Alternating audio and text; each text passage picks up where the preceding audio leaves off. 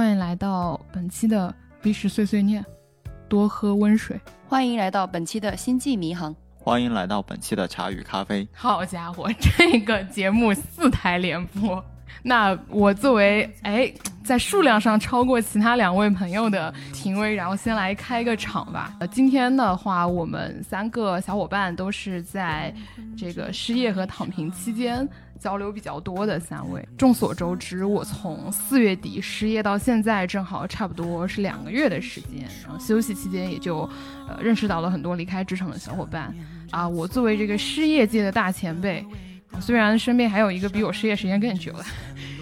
来聊聊就是关于最近的这个亲身经历和躺平的这件事情。那首先大家都各自自我介绍一下吧。呃，我是星际迷航的主播修米。嗯，大家好，我是茶与咖啡的 YC。然后呢，我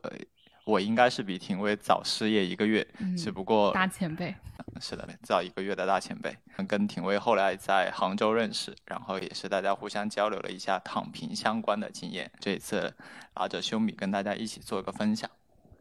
所以你是失业后来的杭州是吗？我大学已经在杭州念书了。你这掐指一算，你已经躺平了多少个月了？我已经躺平三个月了。我是两个月，休米一个月啊。对我，我掐指一算，好像刚好。失业第三十三天，嗯，然后我之前也是跟廷威一样啊，是一个互联网民工，然后现在下岗了，在靠着一门做饭手艺在混饭吃，被我戏称为做饭阿姨，就是去别人家住着，然后给人做饭。等一下可以展开说说。OK OK，那我也简单的再介绍一下我自己吧，因为很荣幸会登上茶语咖啡和。星际迷航，哎呦，我是 V 十碎碎念和多喝温水两档这个底流播客的主播。啊，别这么说，别这么说啊，大概到现在正好是失业两个月的时间，之前的话也是在一个互联网大厂做产品运营的工作，然后在两个月的时间里面，大概就是做了一些失业的小伙伴们正常会做的事情，就是旅游，然后找工作，还有睡觉、吃饭，嗯。哦，所以我是不太正常，是吗？我觉得你俩都不算很正常啊，这啊，我觉得我还算正常吧。为啥？只不过虽然我没有出去旅游而已。嗯。然后我也好歹是从一个城市搬到另外一个城市。倒也是。刚才修米说他失业三十三天，我刚好算了一下，嗯，我失业应该是九十天。然后第一百天入职是吗？然后可能第一百天入职吧。啊，那我们期待你第一百天入职。嗯。所以我们。这一期是来讲一讲我们失业这期间对发生一些事情，对吧？是的，嗯，要不先来聊一些相对而言比较开心的时刻，嗯，就大家在分别自己躺平的期间最开心的一些事情是什么？你要先分享一下吗？那么我我先来说吧。对，给我们打个样。好，就我其实刚刚提到一些比较常规的事情。第一个就是我带我爸妈一起出去玩了一趟嘛，就大概花了十天的时间。当时啊，按照一些疫情防控政策以及爸妈的偏好，选择了陕西这样子的一个地方。我大概是三天在西安，呃，两天去了华山，后面的三天去了陕北这边。比较印象深刻的几个时刻就是，呃，在华山我们看了日落和日出，然后在黄河边上，我大喊了一句“上你妈个逼班 ”，不好意思，朋友们，我在这里爆粗口了。对，我我其实真的在那个华山上的时候，因为华山它是以巍峨出名的嘛，然后就感觉其实。日出、日落和繁星真的是我这个地球上最美好的一些事物，因为日出、日落它其实代表的是一天的一个更迭，繁星代表的是就是地球作为银河系和宇宙中的一员，我们作为地球中很小的那一部分所感受到的一些来自自然的力量。对，嗯，还有第二个就是可能是在昨天的时候吧，嗯啊，因为我其实算是离开了大厂，然后也是放弃了几个大厂的 offer。不久之后会去到一家相对而言比较小的公司工作吧。对，当时其实还是有很多的不坚定的，就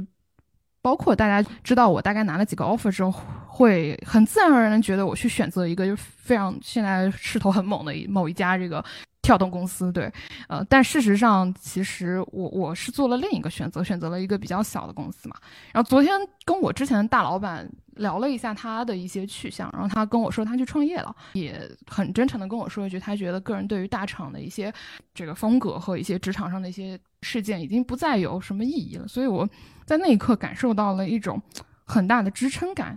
因为之前的选择是相对而言比较迷茫和不坚定的，虽然身边也有一些小伙伴跟我做差不多的选择，比如我们 YC 哥哥，还有还有我可能之前另外一些关系比较好的职场小伙伴吧，对，但。这个时候，就是有一个大前辈，是一个你非常佩服的一个前辈，告诉了你一件他也认同的这个方向，甚至他已经四十岁了，身体力行的在做这样的一件事情，你被肯定了。对对，我就觉得就是他是在用一种行动的方式来告诉我，你的选择其实是没什么问题，就你按照自己的心情去走就好了。对，就这两个时刻，算是我觉得这段期间比较开心的一些事情。嗯，我知道那个 YC 也有很多。很很多时刻啊，嗯，Y C 分享一下先。作为一个北上广深除了上海没有去过的人以外，嗯，终于在大学毕业以后重新回到杭州，准备开展新的生活了。我觉得我躺平期间，其实发生的最有意思的一个事情呢，还是我 base 在北京，然后跑到杭州交了一个女朋友。然后我愤然离席。这所谓职场失意，是情场得意。嗯，哎，还记得秀敏老师刚才还在旁边说廷威，说说我什么？说我明天要去相亲这件事情吗？掐掉，掐掉。然后我想告诉廷威的是，不要惧怕相亲，相亲而已，对不对？好的，说不定你就相到以前的同学了，说不定然后你们就可以在一起了。所以你的女朋友也是以前的同学是吗？是呀。哦，在存在这种可能性，不错。另外的话，在躺平期间，可能还就是把自己积压了很久、冲动想做的播客给终于录下来了。录了之后是收到一些反馈，觉得还是比较有正面回应的。其他的话，比如说还是认识了很多有趣的朋友，比如说像廷威跟修米。对对对对对，是的，是的，以及我们的七总跟小八日常躺平的两位大神。嗯，我决定等一下把那个七总简单说两句，这个作为我们本期播客的封面。对。嗯，躺平期间其实想明白了很多事情吧。我觉得之前自己的风格是属于那种比较主流叙事一些的吧。比如说像之前最早的，可能大家知道的，比如说你可以加入阿里，或者说加入某些大厂公司，然后你可以多久干到 P 六，多久干到 P 七，然后拿股票，然后可能。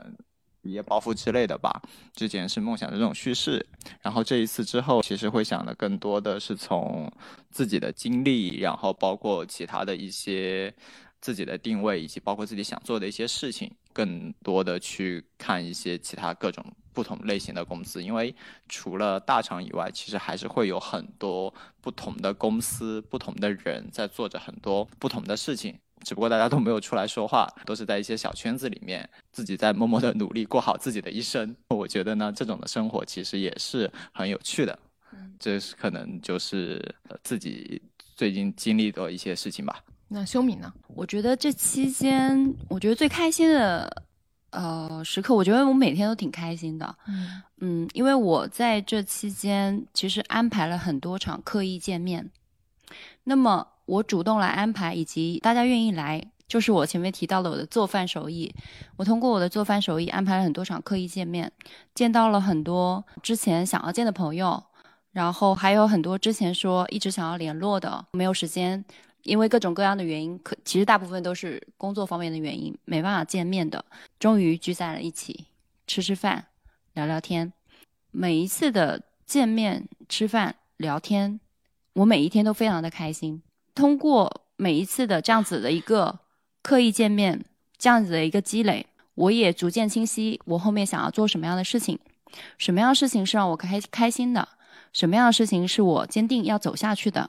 同时，这个过程当中，正如 Y C 说的，也获得很多正向的一些反馈，也获得了不少的一些合作机会啊。这个是我觉得，我坚信我后面会持续躺平。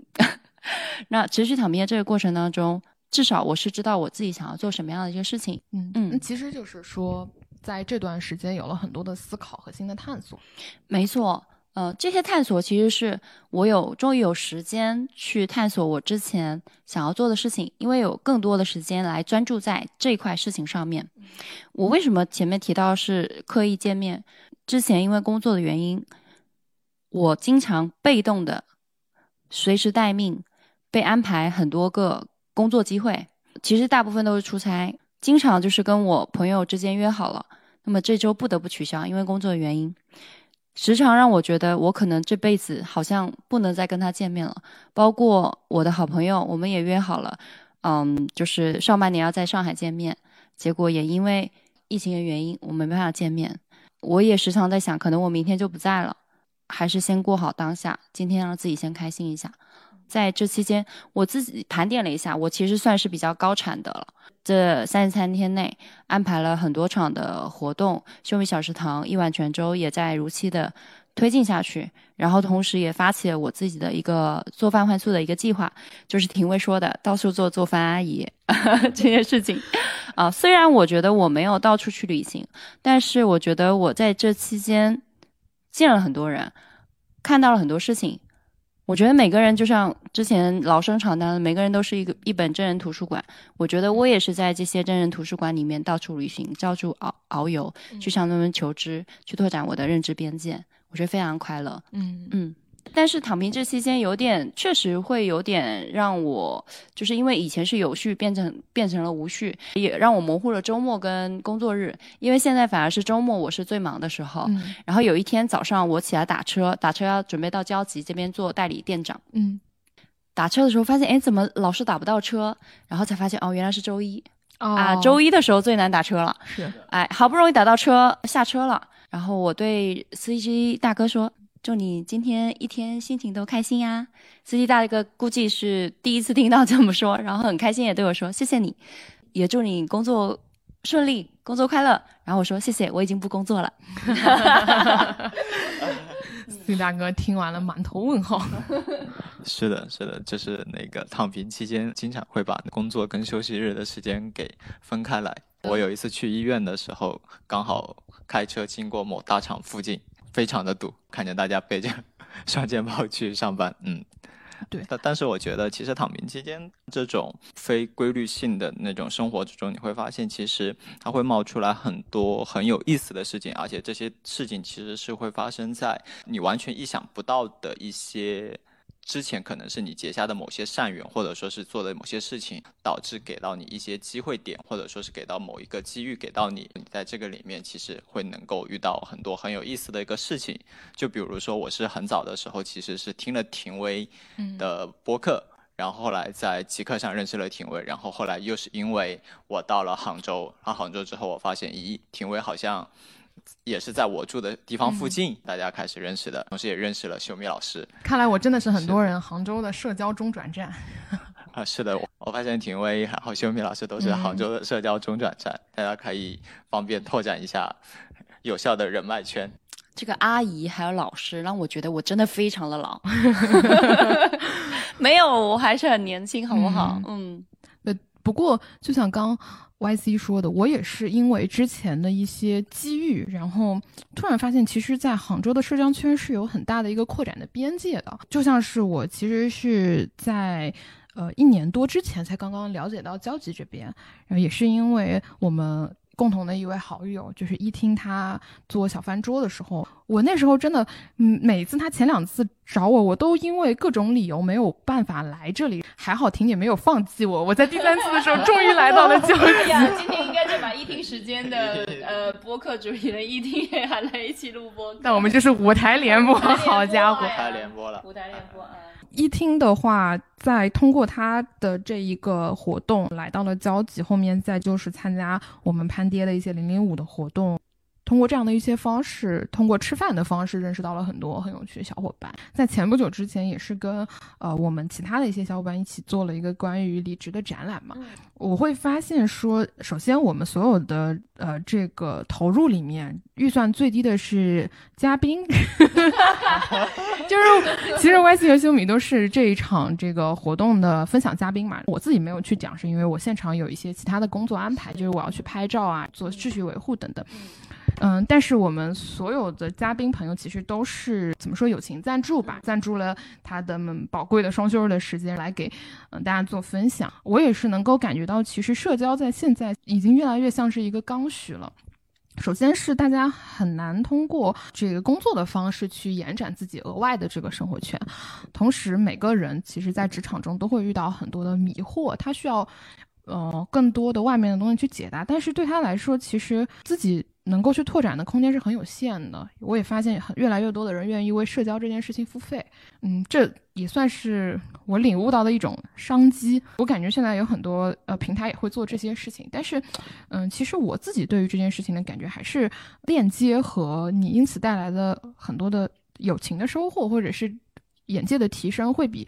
赚钱本身这件事情要宝贵很多。对，我觉得这才是这其中线下社交最大的一个价值。对，嗯，它也是让我感觉到了生活有各种各样的可能性。之前经常跟别的小伙伴提到说，我在失业的这段期间，我自己很讶异，心态竟然可以保持这样的平和。按照我自己听我去年二十四岁，就是多喝温水的那第一期聊的我二十四岁的生日焦虑，和我今年到了二十五岁之后重新去回顾我之前的一些感悟，我觉得这一年可能这种心态上的变化更多也源于我认识了更多的小伙伴，从他们身上看到了呃各种生活的多样性。当我自己重新遭遇一些变故的时候，我就不会有那么多的一个怎么说情绪上的那种不满和愤怒、乏力。我觉得是没有办法避免的，就是你会觉得有点难受、有点困顿，但又很快能从这种情绪里面解脱出来。对。嗯，没错没错，就是，这你刚刚说的那个法力，我特别能理解。毕竟我们是从一个很熟悉的一个环境，把你扔到另外一个不熟悉的环境，你势必上情绪上是会有一些波动的。只不过可能我们现在更能看到自己情绪上这种波动，也允许这种情绪上波动的存在，然后我们能接纳它，也能更好的去处理到它，因为我们接受到了很多身边朋友的一些关心跟力量，也就是我们。你前面提到，我们从线下获得了更多一些朋友的呃支持跟鼓励吧。嗯嗯。其实围绕着廷威刚才说的那个社交那个，就好像我现在打算加入的那个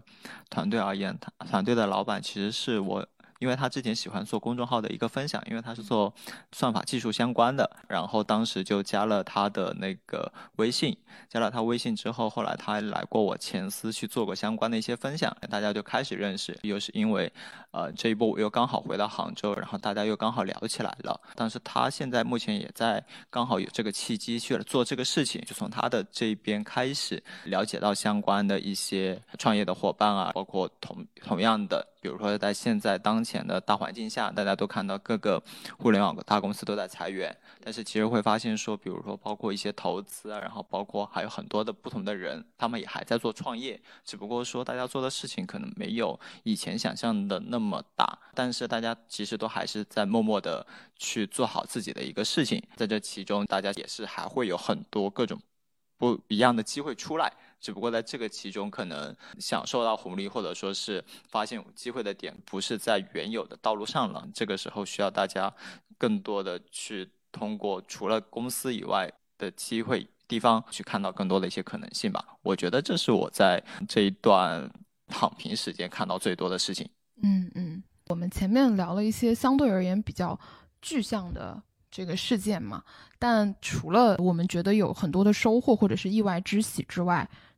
日常因为拥有了大把的这种琐碎的时间，所以大家也会有很多的思考，或者是无论是正面的还是负面的情绪，或者是做了一些新的尝试。对，下面的话也可以就大家来聊聊说日常的一些生活节奏，或者说是和往常这种常规的职场生活相比，有没有什么一些。特别的事情，对我想沿着刚刚 Y C 说的那个来讲讲我对于求职这件事情的看法。因为我在这个空闲的大把时间里面，首先我自己坚定的目标是我的下一份还是回归职场，对，不是说我休息下来了我就决定说呃完全放空还是怎么样，所以我就依然马不停蹄的在。三月中开始经历失业风波，和四月我真正离开的这段时间里面，通过面试啊各种方式去接触了一些机会。但是大家也都知道，今年的就业市场非常非常的不景气。我们当时传统的一种寻找工作的方式，就是我比如说在拉钩上或者 Boss 直聘上面去通过投简历的方式获得面试机会，或者再就是那个猎聘上面挂一下等猎头来。然后我发现这个其中有几个点，一个是呃猎头并不靠谱，就这个是我之前很大的一个误解。因为我以为啊，很多社招这个场合里面，猎头可能会推你很多，或者帮你介绍一些资源。我甚至一开始天真的偷懒到我，我就想着我就不管，我猎挂在那儿等猎头来联系我。但事实上，要不就是联系的猎头很少，要不就是没有一个是正常人。他会跟你说很多很多那个，呃，问你的什么薪资结构、职级啊、工作内容等等。但是当你问到他这个公司是做什么的，岗位方向干嘛，他就一问三不知。所以其实大部分的猎头，他也是一种水平比较低的，然后广撒网多捕鱼的这种心态，所以靠猎头基本是没啥用的。对我甚至最离谱的一件事情就是，杭州某一家做数据服务的一个公司，然后有三个猎头跟我联系过同一个岗位，到最后 BOSS 上面他们公司自己的 HR 来找我了，我说我之前有三个猎头帮我推过，然后他跟我说，哎，不好意思，我没有收到过您的简历啊。这就很离谱，对，反正我就是觉得猎头不是什么特别好的方向，对。呃，我稍微补充一下，因为可能是今年的金三银四基本上是等于没有嘛。我应该是上一份工作是金三银四那个节点呢，其实我也有身边的朋友刚好换工作，可能是刚好通过猎头推的。嗯。只不过因为那个时候可能更多各家大厂其实都还是在疯狂的招人，这个时候对于猎头而言，它其实包括推各个大厂啊之类的，其实都相对而言比较好合作一些。猎头很大的一部分作用其实还是在于。到后期的时候，能够稍微靠谱一些的猎头，能够帮你判断一下薪资，帮你判断一下职级，然后可能还有一些帮你催一下简历啊类似的东西，这种他是可以直接跟 HR 那边聊，然后帮忙去判断的。对，这些是猎头可以帮忙的。今年到了这种环境下面，有一些岗位可能就完全不招人了，或者是他们能够通过一些自己的一些内推渠道招人，因为现在外面的人很多，不是没有人。对对对。然后所以这个时候你其实会发现猎头没有什么太就是。对于一些普通一些的职级，其实猎头作用没有那么大。对对对，还有一个就是，我觉得整个单方的求职效率是非常低的。我通过自己去筛简历的方式，大家都知道，Boss 是一个很奇怪的招聘软件，它需要你说一句话，对方回一句话，你才能发简历。这就会导致，比如说我投了一百多封简历，不对，应该是发起了一百多次沟通，可能只有二三十个人回我，或者是二三十个人已读吧，真正回了你问你要简历的少之又少。所以这种效率就会让你觉得很烦、很崩溃，再加上刚刚说，就是这个整个求职季非常的糟糕，然后外面的候选人特别多，所以公司很有的挑。这个时候，我到后期来说，其实自己是有一点愤怒的，觉得实在有点太糟糕了这样的一个环境，我会感觉到特别大的一种这种落差和这种卑微感，就好像是我在舔着脸去求一个饭碗一样的感觉。嗯，但事实上呢，我又是一个比较挑业务，然后挑团队的人，所以我那时候就觉得找工作效率特别低。我甚至之前，因为我们有个好友就蛋蛋嘛，他分享过他自己写了一份求职的这个简章，然后通过朋友圈的方式去进行分发。啊，其实我一开始也跟他去聊过这个事情，我也是有这样的一些规划的。不过呃，后来是因为我其实端午回来之后，可能也是招聘季回暖了，或者说是我我的这个简历更多的被人捞出来了。就持续的有面试进来，直到现在啊，其实我已经确认了未来的一个方向了，所以我就没有做这件事情。但是我觉得，如果当时自己依然没有很好的渠道的话，这会是我选择的一种方向。就我通过这样的一种形式去网络一些真正，呃，愿意人与人合作为基础的这种方式，而不是简历关键词匹配的方式来寻找候选人的这样的一个团队。第二个，其实我觉得就是社交关系其实是很重要的。我自己。经历过的几次面试体验比较好，或者说是流程比较快的，可能呃也跟就是朋友推荐有关系。之前我有我很多同事不是都离职了嘛，也有一个我过去啊关系非常好的小伙伴帮我去推了他们公司，我甚至直接加到了他这个 leader 的微信。还有一个就是。我这个同事他其实已经入职，但呃这家公司 HR 还是联系到他了，然后表示，哎，其实我已经工作，但是我有一个比较不错的候选人可以推荐给你，所以他以这种方式帮我链接到了这样一个工作机会，最后也拿了那家公司的 offer。所以，嗯，现在看来，其实过往的很多你在职场上，无论是信任的建立，还是关系的构建，以及我刚刚提到蛋蛋所做的这些，通过自己的社交圈去寻找工作机会的，呃，可能也是过去。这么长时间的一个积累，给自己在现在这个时刻带来的机会，对，嗯，我我这点就是你刚刚提到的，在你的社交圈抛出你的呃需求，其实也是在剖析你的需求的时候，首先你要介绍你自己是怎么样的一个人，也就是建立你个人的一个说明书，还有你的写清楚你的需求。我这点上其实是也是挺有感触的，也是我离职以后，呃，在做的一件事情。我也自己写了一份自己的一个个人说明书，因为其实过往我有我想要做的事情挺多的。我在准备离职之前。在这个还没有走之前，其实我给了自己一定的缓冲期。但是在这个缓冲期的这个过程当中，我其实也出现了像廷威一样，前面提到了一些无力感这种，然后也开始有点不自信。我不知道自己要做什么事情，但是好像要做的事情也很多，就没有理清楚，也觉得自己好像手头上要做的事情很多，但是没有任何的关联。等我花了一点时间，我去梳理我手头上想要做的事情，以及我在这期间也做了很多事情以后，我会发现每件小事之间都是可以连连在一起的，还是能够反映出我内心真的想要做的事情是什么，还是围绕着我擅长的事情在做的。那我就花了一点时间把我。以前过往要做的一些事情，把它捋了一下，写了一份个人说明书。那么我在建立新的社交的时候，我就会把我准备好的这份说明书发给他。如果你真的想要跟我交朋友，我有认认真真写了一份我的一个自我介绍，我的一个简介，还有我更详细的一个我是什么样的一个人，那写在这份说明书里面，我发给他，让对方能够快速的去了解我。那我也希望对方也可以先发他的个人说明书，或者说个人介绍给到我。那么我们两个之间建立连接的这个速度其实是会更快的。我可能也会优先去选择这些很呃能够。把自我介绍介介绍清楚的这些人，因为他在自我介绍这个过程当中，我就能知道他的关键词是什么，我们之间有什么地方是可以共同链接在一起的。那我可以快速的从这个话题里面去做一些切入，我可以先选择一下要不要。马上跟你约见面吃个饭，或是喝杯咖啡。那我相信这个跟那个你刚刚提到的找工作，其实这个匹配效率，我相信这种方式其实会更高效的。虽然你后面没有做，但是我呃，我觉得我在自己写了一份个人说明书做这件事情上，我收获是比较多的。我大概也讲一下这一点吧，因为我那个时候是属于最早那一批被开始就是整波大厂系统性裁员的那一批，所以那个时候也其实没有太多的心理准备的。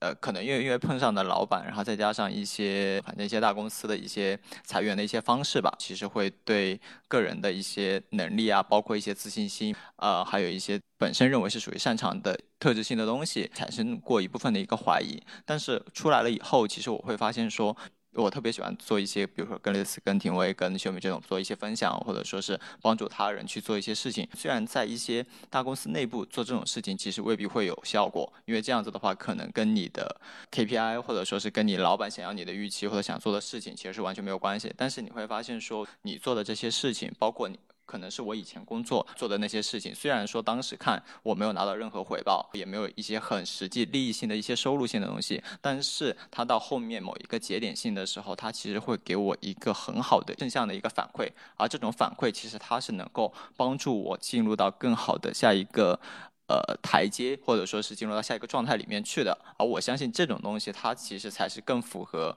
就是整个社会的一个现状的吧，因为现在很多大厂里面其实都会。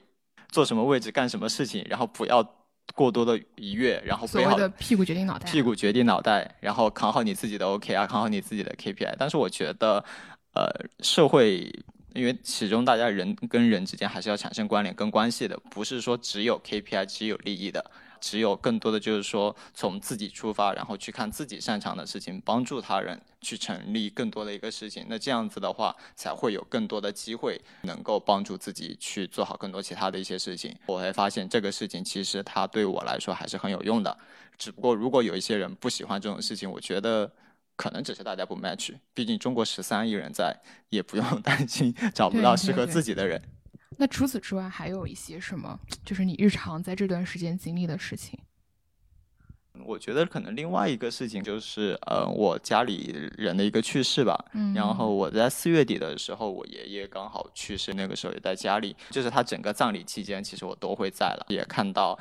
呃，家里的一些大人啊，啊，他们也会去聊更多事情。比如说我爷爷九十三岁去世的，然后他出生的时候大概应该是在一九三零年。然后一九三零年还是一个民国时期，中间经历了抗日战争，然后那个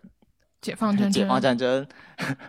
然后大跃进、文革、改革开放，然后再到二零二二年。虽然说是呃没有什么太多的丰功伟绩啊，但是我觉得这样子的一生，我觉得也挺好的呀。它并不一定是说你一定我们一定要做到什么东西出来。我自己家里人的话，其实也会有，比如说自己做一些生意，或者说是就自己好好的做一些自己的一些工作，其实都挺好，并没有说一定要。按照某一种人生的范式去做吧，我觉得更多的东西其实还是自己给自己的一个束缚。嗯，就是如果能够跳脱出来自己对自己的束缚以外，很多事情就是海阔天空任鸟飞吧。就比如说我以前对我的束缚，可能就是在大厂里面当一个职业经理人，或者说是干到某一个阶段，可能自己再出去创业或者怎么样。但是我后来觉得说，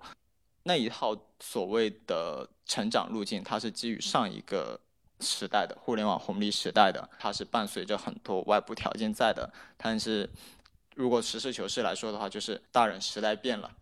我们要做好，我们要找到自己新的路径。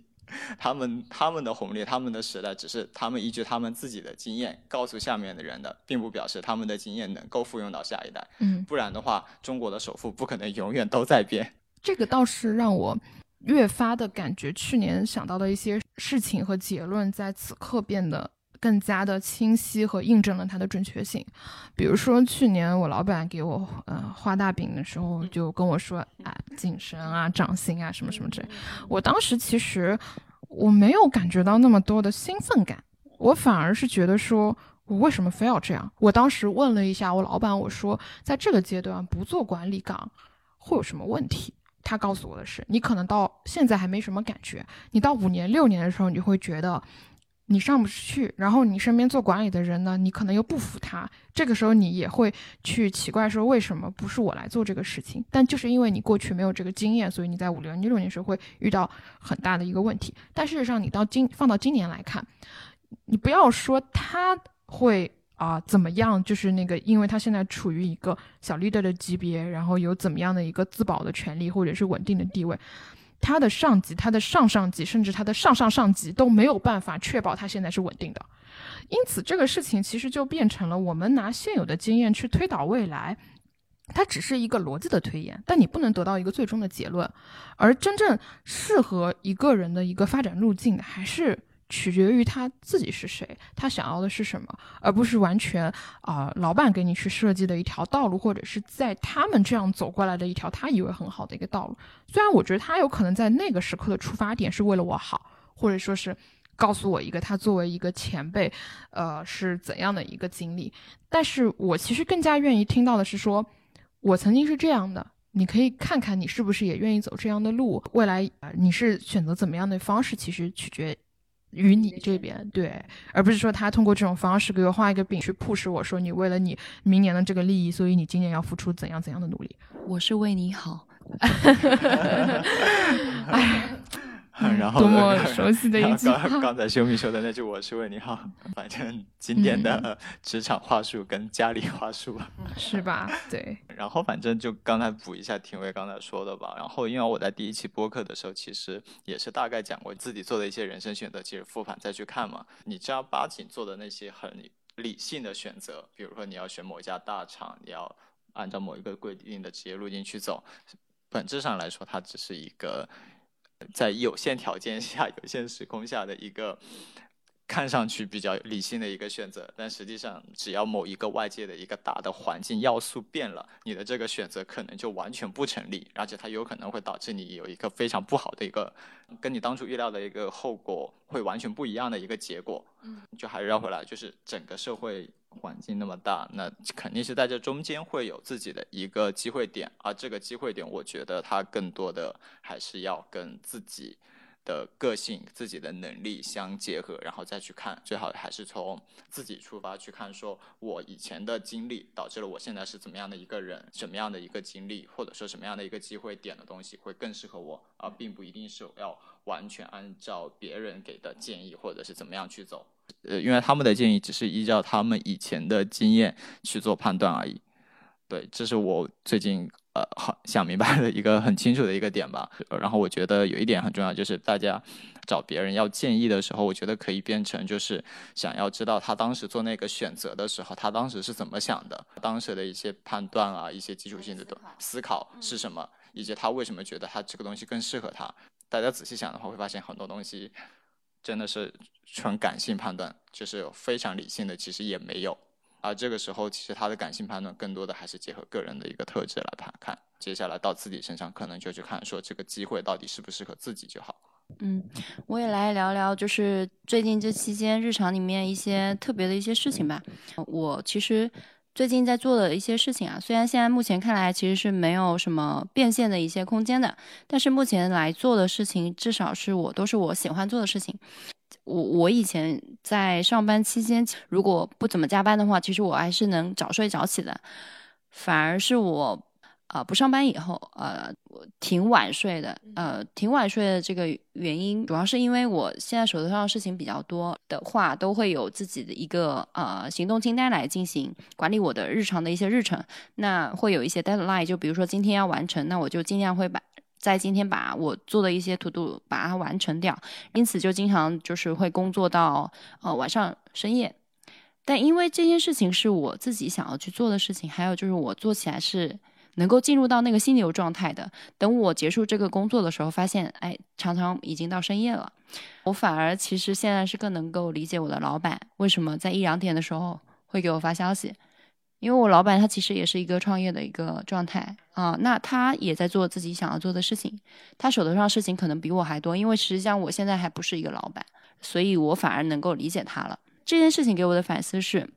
我们在跟别人进行对接或者说别人进行交流的时候，其实应该更需要换位思考一下，你们的沟通可能会更顺畅一些。嗯，未来如果我有自己的团队的话，我相信我也希望是跟我的团队的成员是能够更平等的一些交流，能够让他呃更明白可能我现在做的事情是什么嘛。就像你前面说的，我输出的不是我自己的一个经验，而是说输出的是我一些对待这件事情的一些思考跟看法啊。可能他会会更了解我，也能够更理解我。然后第二个是因为我最近发起了一个做饭换宿的一个计划，其实我现在在第一站。做饭换宿，所谓做饭换宿的话，就是呃，我提供我的做饭手艺，然后换得一个免费住宿的一个条件。那我会在做饭为我提供这个住宿的这个空间里面去呃继续举办我的修米小食堂活动。另外的话，也会通过这种方式去跟不同的人。共居一段时间，去探索共居跟人情这方面的一些议题吧。因为我自己是泉州人嘛，泉州是比较讲究人情社会的，呃，一个城市。那所以我也想继续去去深挖一下这部分的一些内容。嗯，但是呢，就会面临着我需要不停的搬家啊。我从五月底到现在，其实已经搬了很多次家了，一直不停在搬家。当然，期间也受到了非常多朋友的一个帮助啊，比如说。存放我的行李呀，然后搬家什么的。我第一次的行搬家的时候，从从我呃就是租期结束的那个地方搬，是搬到了就是我朋友这边的一个商用的一个空间里面。他这边有个仓库，可以去让我放东西。我确定好做饭换宿的第一站的时候，我是搬到我现在呃合宿的这个呃小姑娘的一个家里。我不是一次性搬过去的，因为我当时也在思考，万一。我这边只住了一个月，我不是还要重新搬家吗？因为事情比较多，所以我是只搬了一些日用品到了他那边去。我在那边呃，大概陆陆续续生活了两周以后，其实我大部分东西都还在我前面提到的第一位商用空间的这位朋友朋友的这个地方。我就在思考，哦，我真的需要那么多东西吗？如果我以后真的还要践行这个做饭换宿的这个计划，因为我计划是实战嘛，现在是第一站，那我不是每个月都要搬家一次。一方面是会非常累啊，大家经历过搬家应该都清楚，搬家非常累。我最近就陷于了这种恐怖的事件中。先听我讲完 Y C，然后说到搬家，我刚好想说，嗯，我工作，我大概搬家搬了快十一次。对，所以就是搬家的痛苦，大家都比较清楚啊。就是我每次搬完，就像脱了一层皮一样，不止脱一层皮是吧？灵魂都要出走的那种感感受啊。相信大家对搬家的这种。嗯，就是这种劳力、还有脑力、还有心力上的这种痛苦，都是特别的能够熟悉啊。为什么我们会搬家这么累？可能是因为我们东西太多了。我也在思考，我真的需要那么多的东西吗？然后哪些东西是真的是我必须的呢？比如说，我现在真的也要换一个城市去生活，那哪些东西是我是可以割舍的？哪些东西其实我们仔细想一想，日常你真的会用到它吗？还是它只是占用你一个空间呢？如果我们把每件物品都当成是一个生命来看待的话，你真的有好好的去照顾它吗？真的有好好的去去使用它吗？让它的生命去焕发出它应有的一些光彩吗？所以我在反思这个问题。这个只是我现在产生的一些反思。那后面我去继续怎么做？我知道的是，我需要减轻一下我的一些日用品，减轻掉我的一些负担。这是我目前的一个反思。如果后续有一些新的一些思考，或者说新的一些实践的话，到时候再过来跟大家分享好了。嗯，这是我两点的一些小小的一些观察。关于消费这个事情，我好像刚刚你说的，我也有一点感触。我之前是一个很喜欢囤货的人，就特别是大学期间，大家双十一时候就会疯狂的购置一些。易耗的日用品，嗯，对，但事实上，它的这个易耗程度跟你实际使用的程度，它不一定是完全一致的。就你以为你会用的很快，是吧？是的，那导致要不就是过期了，要不就是我在毕业的时候有大量的没有用过的日用品是没有办法处理掉的。包括我现在也是这种情况。对，所以现在会稍微好一点，就是我可能囤的东西没有那么多啊。但我那个时候有一个醒悟的，就是觉得我首先消费应该给人带来的是一种快乐，而不是一种负担。比如说我买那种大瓶的沐浴露，我一下子买两瓶，然后它会让我觉得就是我怎么用了一年了，我都没办法换一个味道。难怪每次经过你身上都是这股香香的味道，没有变化，没有。所以你知道吗？我现在买香水都买小样的啊。这个是我的一种改变，就我不会买那种大瓶的，除非是。那种特别便宜的，你这个，你这个就跟我卖书买书一样。我之前有从深圳搬北京的时候，我的书大概有几百，有快将近两百本的书，这么多。然后我很多，我发现我其实都没有看，只不过因为要书吗？我现在还有好多书，要不我我继承一点给你。不了不了，然后我全部卖了多抓鱼，然后我发现我多抓鱼卖了快一千多块钱的书。哎，多抓鱼是直接给你返现金吗？还是返现金？哦，因为他会让顺丰上门收收你的书。然后知道怎么处理它们，然后现在大概十块钱一本左右吧，平均十块钱一本左右也还行了。我去了北京以后，我就非常克制买书，但我后来发现我又买了很多不少书，然后近期已经全部转正到微信读书跟得到去了，尽量少买纸质书，除非是真的很喜欢看嘛。买书这个东西呢，其实就跟你买货品的东西是一样的，买的时候很爽，感觉自己买到就是学到，实际上我后来发现，其实自己也没有太认真的看，就我们。会可能看他太高估自己的一个能力，我们总以为我们会有时间去看，总以为我们会有时间去做，我们总以为我们会有时间去陪伴啊，或者是说我们总以为我们会有大把的时间，或是总以为我们会准备好以后会去做怎么样的一些事情。但是我觉得，其实我们就认清楚我们自己吧，我们其实就是一个懒人，就是没有那么多的时间跟空间处理一些我们以为会做的一些事情。所以当你有需要的时候，你再去做。然后认清楚自己的需求，也是自我认知的一部分吧。嗯，对，认清自己的不足或者是懦弱，也是一件很棒，甚至更加勇敢的事情。嗯，我觉得可能很多东西它并不一定是懦弱或者不足，我觉得它本身就是你身上的一部分。嗯，只不过这个东西它在某些场景，我们可能会觉得，或者说是其他人觉得这个东西是有问题的，但是你放到另外一种场景下，其实是好的。辨别的看待自己身上的一些特质性的东西吧，这样子其实还能够让大家找到合适自己的地方去发挥自己的特质，而不是说你硬要在一个地方去改变自己的特质，而为了某一些强硬性的一些东西去服从。因为本质上来说，很多东西其实都只是有一些人给你编造的一个谎言，让你想往你往那个坑里面去跳。但是我们在某一些单一的价值标准之下，纷纷往这个坑里面去跳。其实除了那个坑，可能还有更多不同的坑，能够让我们去很好的、审慎的去看待呃我们的工作跟我们的生活吧。嗯，因为我发现其实有些主题聊到后来就会变成了。嗯，相对而言比较一致的一个方向，比如说无论是工作选择，还是说我们在消费观念上面，就大家强调的都是，首先你要认知清楚自己是谁，你适合什么，比如说你是什么样的人，你适合什么样的工作，然后它决定了你未来要去向何方，或者就是小到你今天要不要买一件衣服，要不要买一个手办或者是什么样的玩具，大到啊你明天要选择离职还是选择继续工作，对。包括我在最近密集的跟很多小伙伴去交流工作心得和什么样的选择的时候，我觉得大部分的小伙伴会陷入的一个困境在于，他其实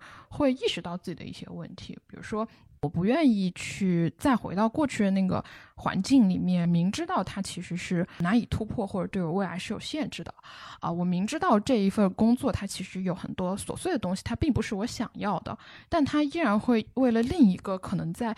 客观意义上或者是主流价值观上大家更认可的方向，比如说金钱，就你一定要有百分之多少的涨薪，对吧？还有比如说岗位的发展，比如说你现在一定要做到什么程度，你未来才能怎么怎么样，就这样的一些限制里面而。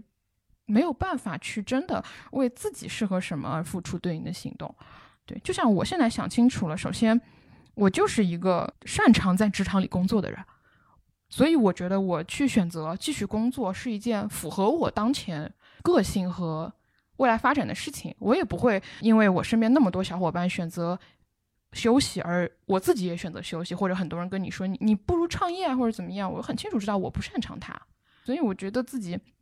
就很明确的，我下一步还是工作嘛，但是我也不会着急匆忙的说啊，我我四月底离职，我马上五月份为了续上我的五险一金，我就要去接一个我自己没有那么理想的 offer 这样子，是的，然后我也会，嗯，为了比如说自己觉得还不错的团队或者是业务方向而放弃一些东西，比如说城市。今天也跟另一个小伙伴去聊的时候，会说很多时候大家是因为自己太贪心了，就你什么都要。导致你其实什么都没有办法满足。接听我刚才讲的吧，其实我觉得这个东西就很，嗯，就换用一个词叫做很悬浮，就是大家把所有的未来美好的东西全部寄托在明天，寄托在未来，但是实际上对于今天要做的事情也好，对于自己过去是怎么到达今天的也好，很多事情其实是没有想清楚的，只不过是说我想要尽快逃离当下，我认为当下是不好的。但是当下都没有过好，你又怎么去过好你自己的将来呢？对。然后刚才讲到，就是说那个对于自己适合什么、擅长什么，有一个很好的一个方式，因为其实大部分听这堂播客的朋友，可能大概都。呃，应该是二十以上，可能都已经上班了。但是这个时候，其实大家经历的东西还蛮多。我觉得大家可以从自己的经历出发，去看说自己的生命经历里面哪一些是关键节点性的东西。当时自己为什么那么去做？当时做的时候是否是真的很感性？然后为什么会那么选择？接下来再看说这些选择对于现在产生的一些影响。这些点，然后你就可以很清楚的看到说那些选择到底是对还是不对，自己是否是更乐意去接受。这个时候也能够更好的看清楚自己是怎么样的一个人。因为我也是这样子仔细想过，就是从我上了大学以后，然后我大学开始做的事情，其实就跟我的大学同学做的很不一，完全不一样。就好像我现在在当产品经理，我的大学同学里面从来没有任何一个人在互联网公司里面当产品经理。我后来去了一些互联网公司以后，然后当时做的一些选择的一些业务团队也好，我现在回过头来去看，说虽然没有得到很明显的一些工作业绩或者其他东西，但是我会发现他们的这些团队里面的人，包括自己他们教我的东西，其实是非常受用的。哪怕是我后面换了几个团队以后，会发现说，虽然感觉钱拿得多，但是团队并不开心，然后那些团队的人也并没有让我感觉有多么的。能力有多么的强，这个时候就会发现，说自己当时凭自己的一些感性的一些选择去做的那些事情，我觉得其实它会呃更有用，只不过是说在某一些短期的一些时刻，他可能看不到什么太多很明显正向收益的东西。另外的话，我觉得可能就是大家多经历一些，多做一些事情，因为你经历多了之后，那你其实就会有更多的选择跟抉择，那你其实也更能够在这些选择里面去找到一个。自己发现当时非常有用的一个选择，这个其实就有点像 A/B test 的嘛。那你在 A/B 实验里面找到一个最有用的因素，请停止你的产品经理。我觉得刚刚 YC 他提到了，就是不不停的去回顾、去回看，其实是我们很多互联网人经常会要求要写周报、月报、年度总结报告，其实是复盘我们自己的工作，但是我们可能忘记。花点时间在我们自己身上去复盘我们过往的一些成长经历上面做的一些选择，嗯，然后去更好的去认知自己吧。呃，今年的整体的一个不管是市场，然后整个大环境啊，或者是说不是很开心的一些事情发生，从另外一面来看的话，是正是因为这些动荡，让我们可能暂缓了脚步，也让我们有机会去花点时间专注在自己身上。啊，也许也从另外呃更积极的一个角度来看的话，我们也可以花点时间来去做一场复盘。就像我们这次的一个播客，我们也聊了聊我们分别离职一个月、两个月、三个月以后这期间的一些心得、一些感受。我觉得也是对我们自我的一个复盘吧。嗯嗯。那我们聊了这么多过去，就最后小小的总结一下我们接下来的一些规划和想法，或者是生活重心吧。我的话就，嗯，其实也算是这段休息的时间告一段落，马上会去到一个城新的城市，去开始一段新的工作旅途。嗯，当然，昨天我跟我大老板就之前的职场的啊，我的伯乐啊，聊了很多之后，他也跟我说了一些，就是需要给你一些。预期可能你觉得做的不错的事情，他未必真的是这样子的。那我觉得他说的也没有错嘛。那我对自己目前来说也是觉得，一份工作是不能解决所有问题的。我知道它一定会有很多我不可预期的东西，就像开盲盒一样。对，它会开出我不喜欢的东西，但也有可能会开出一些有趣的隐藏款。所以就把它当成是一种新的体验去看待，也不要去过多去想说，哎，我未来。呃，应该要去哪里，或者说是会面临什么样的一个问题，就感受一下，享受一下。我跟我爸爸妈妈也说是，你就当我去读了两年研究生，人家还给我付钱呢。那我来分享一下我自己，嗯，其实我后面的生活重心的话，可能还是在做饭阿姨这件事情上，就是还是会把我现在手头上想要做的事情给继续推进下去。嗯，我会。感受到你现在向全世界去呃宣告一下你现在正在做的一些什么事情以后，会有人接收到你这个信号，会有人对你的这个人感兴趣，那他会呃抛出他们的橄榄枝来跟我建立连接。我不知道我未来的这个方向会是怎么样，但是我先做好我当下我自己开心的事情，嗯。嗯，然后我应该会继续待在杭州，因为那个我从毕业第一年的时候就心心念念想回杭州，然后 最后到第五年的时候终于回来了。我希望我不是第五年啊，我好害怕。他们跟我说三个月之后你可能就回来了，我说完蛋了，试用期裁员一毛钱不赔。没有关系的，你回来我们也都会在。嗯，太好了。呃，修米老师这边还有一个打打下手的工作给你的。我知道了，实习生一个月两千块有吗？我努力工作啊，让你发得起，就是多加一个零哦，太好了。我努力让我们的团队估值上升，然后让你加快加入进来做一个产品合伙人。好的，好的。让我再多加一个零。我们开始给自己画饼了，是吗？这就是你开始接触什么创业团队投资人之后学习得的新技能吗？这这可不就是自我复盘，然后展望未来吗？嗯。是的，日常接受投资人的挑战，日常被 投资人。什么？你你有什么？呃，你的终局在哪里？你的利益是什么？啊？你觉得你们的公司未来会去向何方？没有没有，我会发现，嗯，投资人这边其实说白了，很多部分，很多时候其实它也比较像一个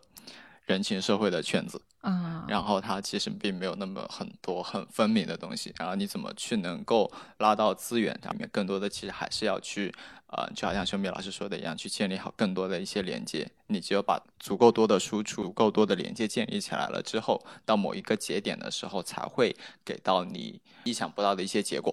其实这里面就跟很多浙江人做生意一样，大家其实并没有那个很多在意。固定的一些发展，大家都是在一些动荡的各类环境之中去看到各种机会，在这些机会里面去抓住。因为做生意嘛，不保证一定会赚钱，同样有可能亏钱。但在这中间，其实是很多东西是能够累积到自己身上的。我觉得这一点其实还是呃很重要的。对，然后另外的话，可能就是嗯，好好的跟我女朋友一起，我觉得也很开心。再次愤然离席，一时语塞。哎，这节目录不下去，就这样吧。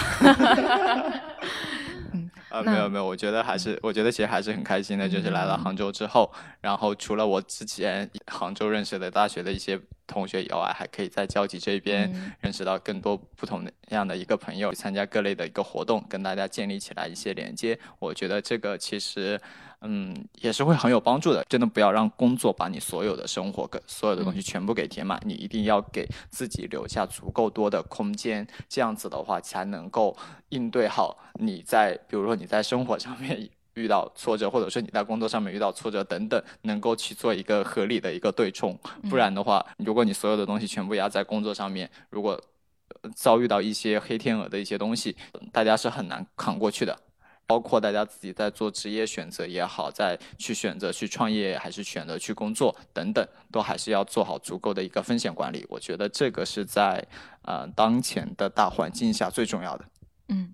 对对对，就像刚刚 Y C 说的。呃，除了工作本身，其实我们还有很多的可能性和生活的有趣的东西是带我们发掘的。你愿意把自己内心打开，就会发现其实身边也有很多人愿意啊跟你融入在一起。我之前有一个印象深刻的面试问题吧，就有个面试官问我说：“我其实觉得你很适合留在杭州，为什么你会啊选择换一个城市，或者是到一个新的城市？你不会觉得说离开他们很，嗯，对自己很不适应或很舍不得吗？”我说：“对我是很舍不得我。”非常，嗯，觉得离开杭州是一件有点惋惜的事情。但是反过来说，我也可以把，杭州身边的小伙伴们所建立的这些事情带到一个新的城市，我来做这件事情，我把我身边的小伙伴们链接在一起，我同时去享受这一份链接给我自己带来的能量。对，所以其实我也带着一个新的任务去到这呃新的城市，就是把，嗯，交集分级开起来。我希望能把这个任务做起来吧。是的，希望。廷伟能够把我北京的那些朋友给全部拉到交集分级里面去，一定推荐廷伟，我一定要推荐我北京的朋友去参加廷伟的一个活动。那我们就今天聊到这边，然后也希望大家能够在工作之外或者是躺平的过程中，享受到更多新的可能性。嗯，希望大家每天都能开开心心的。好，希望大家都能吃好喝好。希望我能够跟我女朋友一起开开心心的。行了，就这样吧，拜拜，我们下期再见，拜拜，拜拜，下期不要找 Y C 了，好的，我们自己录啊，好的，好，再见，拜拜，拜拜。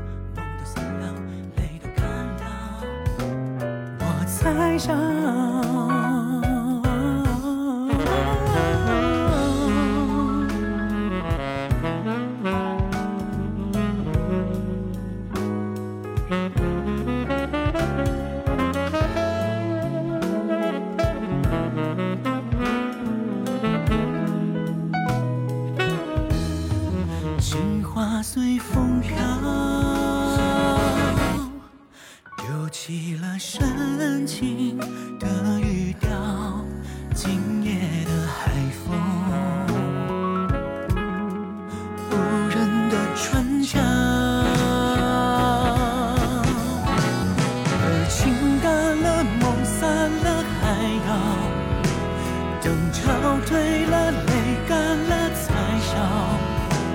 那放开的承诺，像手中沙，消失成空，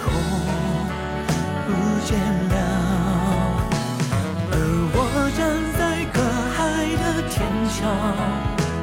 看你依然在彼岸微笑，就张开了双。